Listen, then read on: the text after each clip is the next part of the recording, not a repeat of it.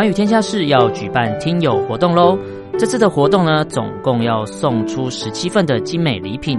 广邀两岸及全球华人的听众朋友一起来参加。来信内容呢，请写出您对两岸政策、当前局势、国际情势的观察跟看法。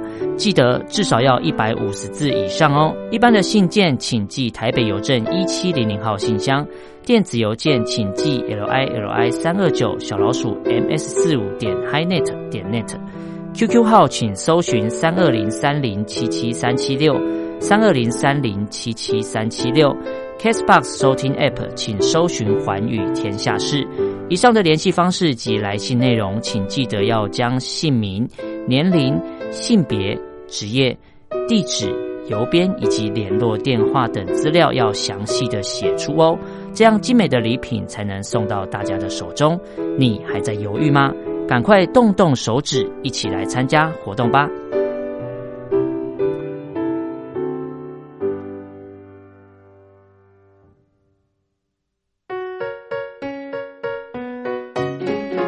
沙一世界，一花一天堂。欢迎来到光华小学堂。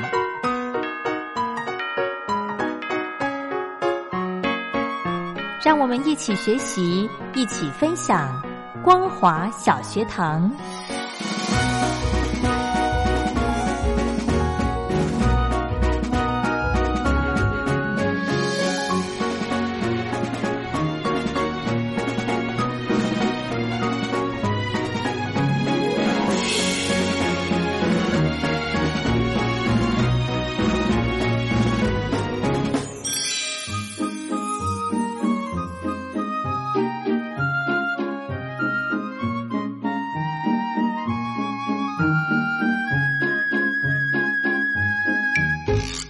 朋友，大家好，欢迎收听光华小学堂，我是黄轩。今天是礼拜三的时间，要来跟听众朋友分享一场学术论坛。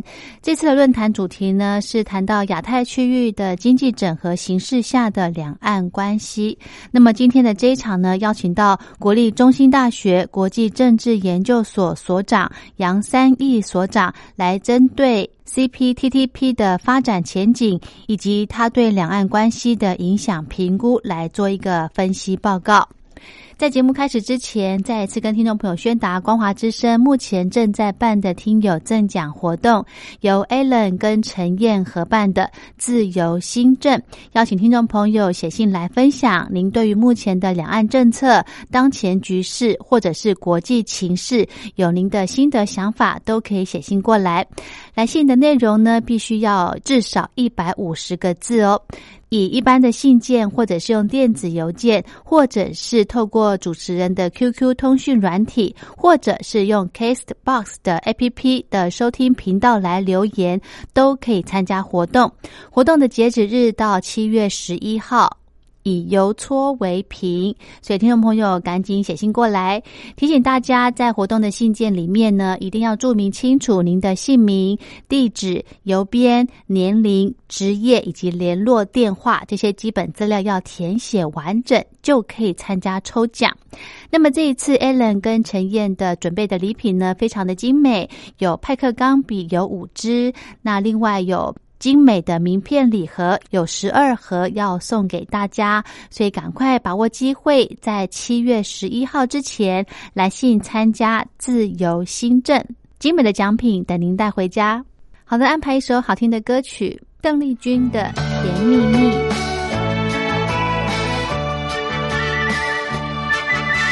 甜蜜蜜，你笑的甜蜜。像花儿开在春风里，开在春风里，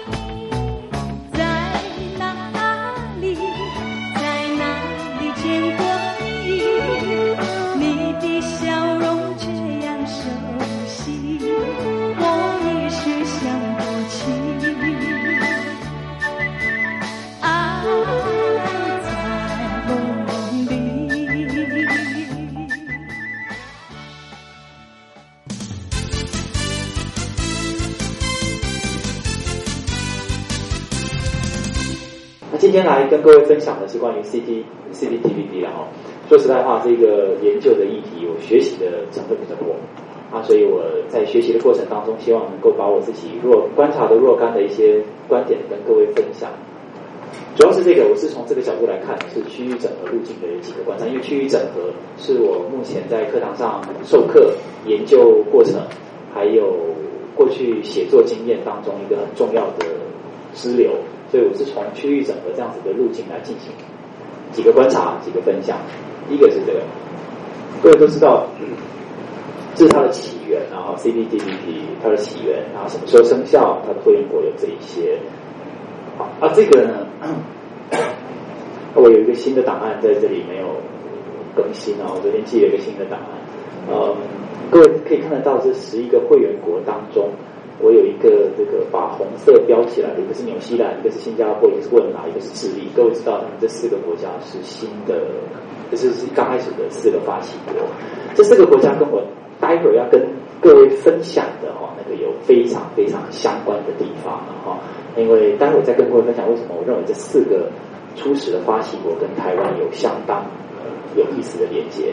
那当然，刚刚院长在这边也提到，在整个过程当中，CPTPP 跟 RCEP 比较起来，TPP 和台湾的经贸关联度比较小，但是日本是在整个集团里面是最大的国家，所以日本的角色是最关键的。其他的国家对台湾的对外投资的比例实际上是比较小的。好，在下一页是这个。这个 CPTPP 的这个整个挑战大概有几个因素了哈。第一个是美国的退出啦，原来原先的会员国在 TPP 的时代达二十八兆美元，美国是一个超强。那在总和呢，占全球 GDP 的这么多百分之三十六。美国退出之后，TPP 变成降为十点二兆，GDP 降到百分之十三点六，然后对外贸易总额降走。这个样子，那各位都可以看得出来，相较 RCEP，RCEP 人口这么多，GDP 也这么高，占全球的 GDP 也这么高。好，我们把它来做一个综合的比较，这样看比较舒服一点了哈。TPP 在美国退出之后变成十点二兆，全球 GDP 的百分之十四不到，占台湾对外贸易量的百分之二十四。RCEP 在印度退出之后，G GDP 这么高，占全球将近百分之三十，所以占台湾的贸易对外贸易总量将近六成了。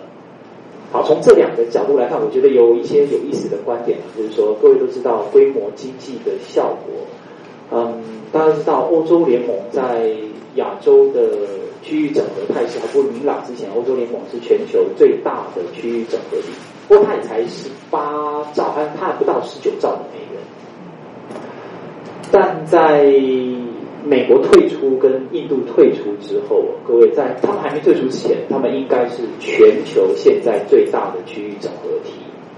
那各位都知道规模经济的效果，当全球第一大的经济体跟第二大的经济体他们在决定他们彼此之间的经济经贸互动关系的时候，所有的经贸安排、经贸秩序、规约。大概全世界大概都要跟着一起有一大的变化，这是第一个。第二个是 TPP 和 RCEP 都是台湾的主要的对外贸易大，这个主要的对象，RCEP 又比 TPP 来的大，所以它就产生了一个效果，就是下一个部分跟各位分享。因为最近我对，嗯，因为台湾嘛是。中小型国家，在我目前的研究兴趣当中，我对中小型国家的研究是非常感兴趣的。我觉得很长一段时间都在研究这个事情。那么去观察到世界上其他绝大多数的国家，他们在面临区域整合，特别是在区域整合的过程当中，待会会跟各位分享到，其实不止不止亚洲了，在好多的地方都有区域整合的竞争过程。那我观察到，在不同区域的区域整合竞争的过程，跟那些被挤在中间的那些中小型国家，绝大部分他们在初期面对不同区域整合竞争过程当中，绝大部分他们都选择避险策略。各位知道避险策略嘛？这我们从金融、从经济学借来，然后在政治学、在国际关系当中给它发扬光大的这个避险策略。其实白话说起来，就是避免把所有的鸡蛋放在同一个篮子里面。比较专业的术语是我经军事的抗衡对象和经济的互宠对象是不同一个目标的。绝大部分我现我现在观察到的，如果在有选择的情况底下，中小型国家的策略选择大体上都是避险呐。避险的策略是经济合作的对象都尽可能的多元化。不过这因为不是今天的那个分享的主流，我只简单的跟分享。不过在一些条件底下，这个避险策略会被丢在一旁。一个是内部因素的转变，内部因素转变就是政权变化。另外一个是外部强权，当外部的强权决定要你 take a position，让你选边站的时候，你那个时候的避险策略就难以为继。大概内部因素跟外部因素在影响中小型国家的策略选择的时候，大概有这样子的过程。所以回过头来啊，这个又回到因为今天的主轴是跟两岸关系比较有关系啊，所以我们跟用这个角度来看看跟两岸关系的看法。一个是。现在 RCEP 跟 TPP 两者之间，它到底是什么样子的关系？因为都在初期的整合阶段，所以整合阶段的过程当中，我们看看这个中国对 TPP 的一个看法。那目前看起来，就目前我收集到的官方的资讯，似乎中国看起来对 TPP 的态度相对温和一些，倒没有我刚刚所提的那一种，他要让。中间地带的若干的国家去 take a position，目前没有这样子的观察出现。那当然，就另外一个是台湾。台湾近期我们对这个 TPP 表达比较高度可以加入的一个期待。那当然，这这里头有许多的政治上的因素、经济上的因素，这个我想许多先进都非常的了解。另外一个是对台湾来说。刚徐主任提许许多多的内容，其实都在讲这件事情，贸易转移的效果。这贸易转移的效果，因为它跟实际的产业政策比较有相关，所以我来之前我特别找了一下，就说我我们加入的话，对台湾的哪一些产业比较相关啊？我看到这 Google 的第一篇文章，就是我们台经院所提出来的，台湾的相关产业在这一些哦，我们加入 CPTPP 可收立竿见影的效果。好，那么产业转移的效果，我把它放到政治学的框架里面来看，它可以产生什么样的效果？我做这样的比喻，各位请看这个图啊，这个图是我很喜欢拿来跟大家讨论。大家知道英国脱欧，那英国脱欧对现在大家都耳熟能详，说啊，英国二十八个欧盟二十八个国家变成二十七个国家。那大家过去很长一段时间在讨论英国脱欧有许多的因素啊，大家讨论很多因素啊，啊，有人讨论就是在英国到底每年要缴多少钱到欧盟去？根据英国人的说法，根据 Johnson 的说法是六十亿啊，可是他们讲了一一边，没讲另外一边，就他们从可以拿多少回来？那另外一个是啊，关于那个移民难民的人有多少？哇，这中东欧多少人移民到英国去？还有还有一群人说这个英国天生反骨。因为英国人自己就不认为是正统的欧洲人。各位，你去看英国人他们在讲话的时候，他们常常跟一群欧洲人在讲话的时候，他们讲说：“哎，他们欧洲人啊，怎么样怎么样。”当你在讲，当你听到这句话的时候，你知道英国人他不把自己认为是正统的欧洲人。回过头来哦，各位请看这一张图，就是我们观察到一件事情：英国在脱欧的时候，有个重要的关键点是在二零零八年。英国跟其他欧盟的会员国的贸易量，从那个时候开始，它就低于英国跟其他非欧盟会员国之间的贸易关系。从那个时候开始，各位可以看得到，就绝大部分英国也塞入了许许多多的亚洲的移民。第一个是印度，第二个是中国。英国因此跟世界上其他的国家开展更多更多的经贸往来。各位可以看得到，当英国二零一六年六月二十三号决定脱欧的时候，英国的贸易大臣、经大臣开始密集的、频繁的飞往世界各国，开始洽谈双未来的双边关系。啊，我认为这是贸易转移非常重要的一个地方啊。除了这以外，各位也可以看得到这张图，这个叫做欧亚经济联盟，是二零零一五年一月一号正式生效，以俄罗斯为中心，它在周边其他几个国家哈萨克、吉尔吉斯、亚美尼亚跟白俄罗斯这几个国家组成的欧亚经济联盟，在一五年一月一号正式生效。那各位知道，在解释欧亚经济联盟的时候，大家都知道说啊，这个是因为俄罗斯想要夺回以前的势力范围。不过给各位看下面这一张统计。这也是贸易转移的效果。各位知道，嗯，中亚国家大部分都是卢布贸易区，他们的交易媒介主要都是卢布。各位，可是各位，你看这些中亚的国家跟中国和俄罗斯的交易，跟中国的交易是浅蓝色，和俄罗斯的交易是就是个这个橘色。可你发现，在九一年的苏联瓦解之后，到目前这一段时间，整个中亚地区跟中国的贸易状况啊，是大幅上升。这是中亚国家，如果你再去看其他毗邻在中俄之间的那一些国家，我讲的是像蒙古这样的国家，整个在经济上是大幅的向中国靠拢。所以我认为，这个俄罗斯在关注它周边国家的情势的时候，欧亚经济联盟，许多人都拿来把它视为当做欧亚经济联盟和欧洲联盟之间。我待待待会跟各位分享。但是我认为一个很重要的观念是，实际上在中间地带的这些国家，俄罗斯感受到了这个不一样的威胁层面。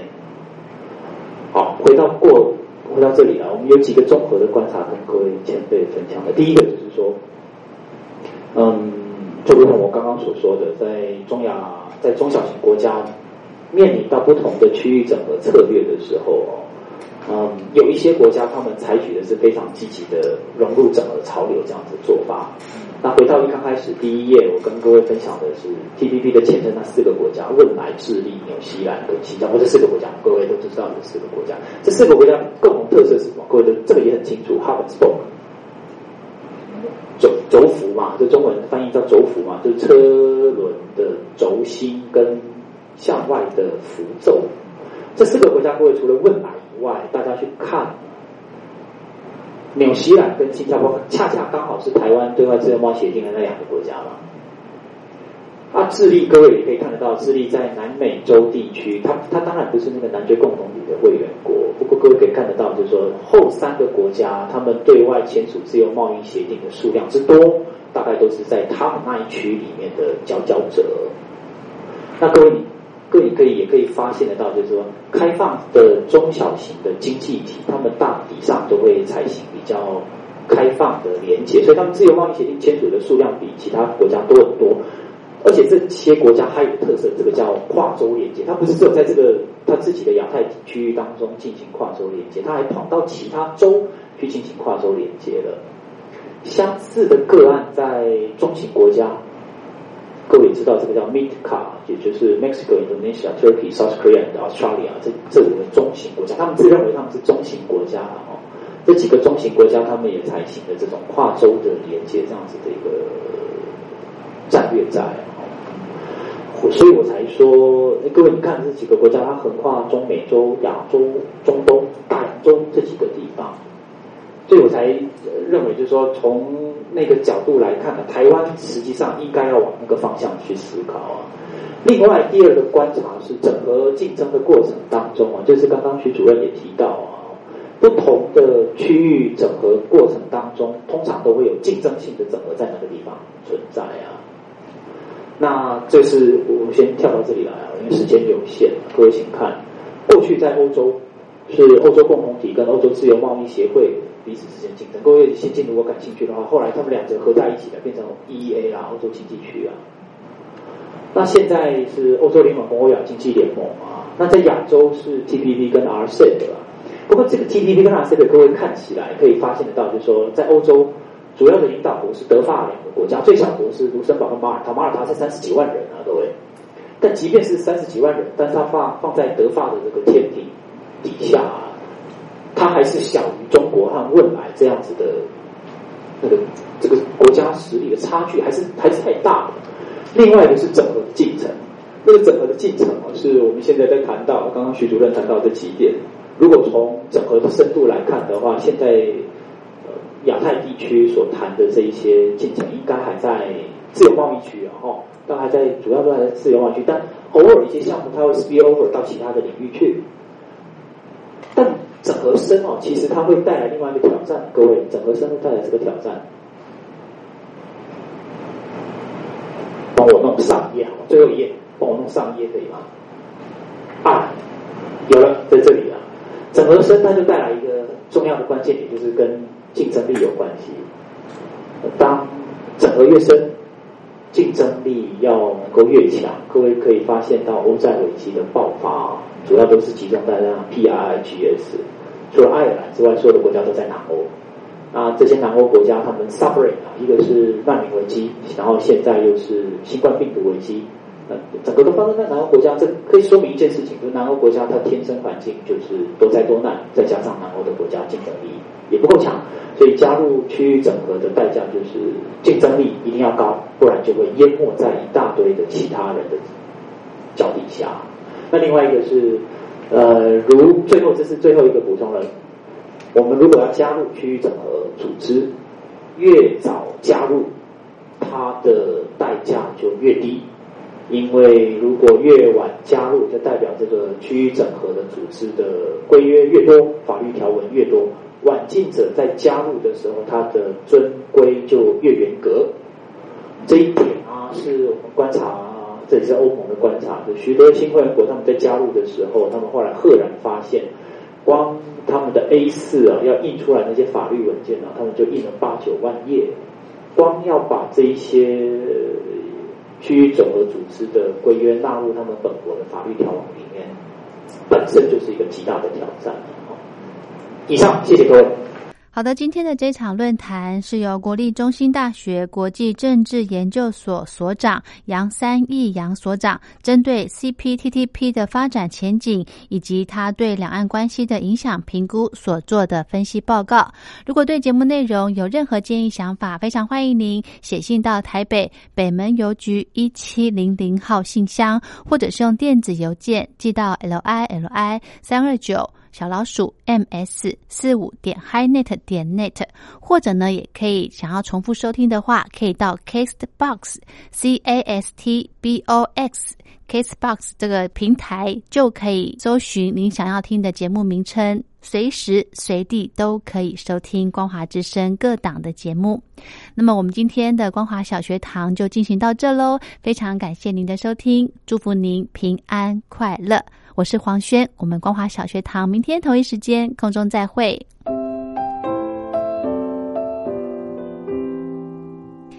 你有想说的话要告诉我们吗？欢迎您针对两岸政策、当前局势、国际情势跟我们聊一聊。只要在一百五十字以上来表达您的看法，六月三十号以前以邮戳为凭。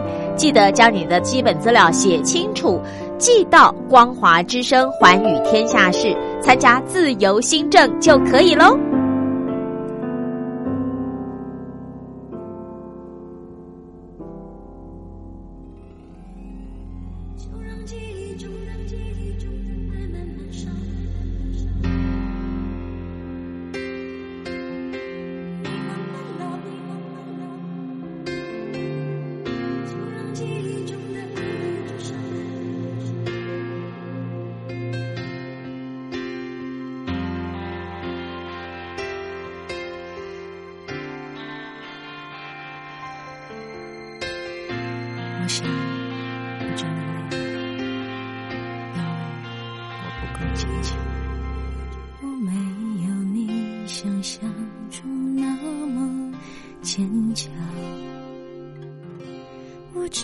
是擅长用微笑去伪装，不是吗？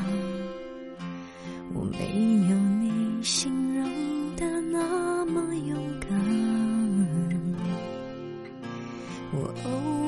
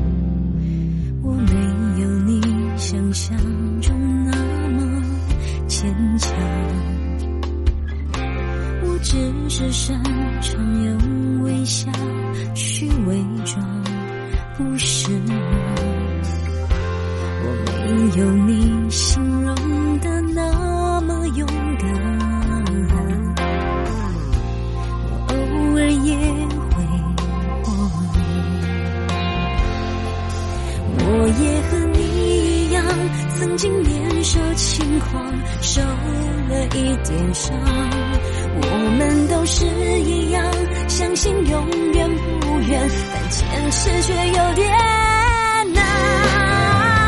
就让记忆中的爱慢慢烧，烧痛了我们就逃。带着现实的铐，折叠我心里的微笑，通往没有你的轨道。就让记忆中的你慢慢老，老去了谁也得不到。带着我的祈祷，